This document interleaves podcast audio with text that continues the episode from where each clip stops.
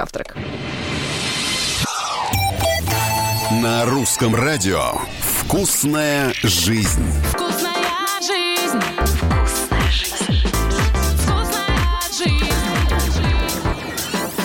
Привет, с вами Галя Корнева, и сегодня мы поговорим о вкусной жизни.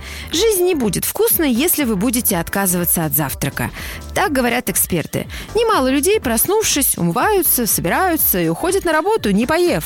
Говорят, не хочу, нет аппетита. Это самый распространенный аргумент. Но ведь не зря же существует народная мудрость о том, что завтрак нужно съесть самому, обед разделить с другом, ну и так далее. Смотрите, в цифрах это выглядит так. Вы поужинали, ну, часа за 3-4 до сна, затем был ночной отдых около 7-8 часов. Получается, вы больше 10 часов без еды и воды.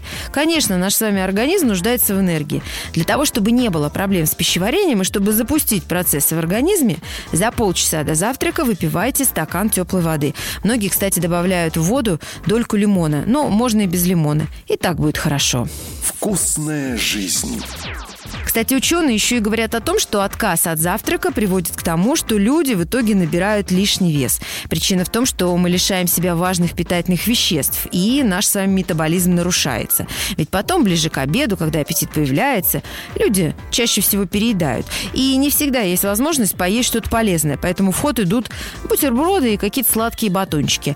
А ведь завтрак в одно и то же время способствует пробуждению всех процессов в организме без стресса. Уровень сахара всегда будет стабильный, уходит сонливость и усталость, улучшается мозговая деятельность и память.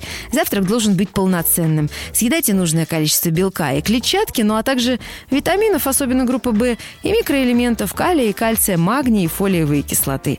И помните, что даже самый калорийный завтрак никак не скажется на фигуре. До обеда все благополучно сжигается, потому что обмен веществ в этот период наиболее интенсивный. На сегодня это все о вкусной жизни. Ваша Галя Корнева. Русское радио.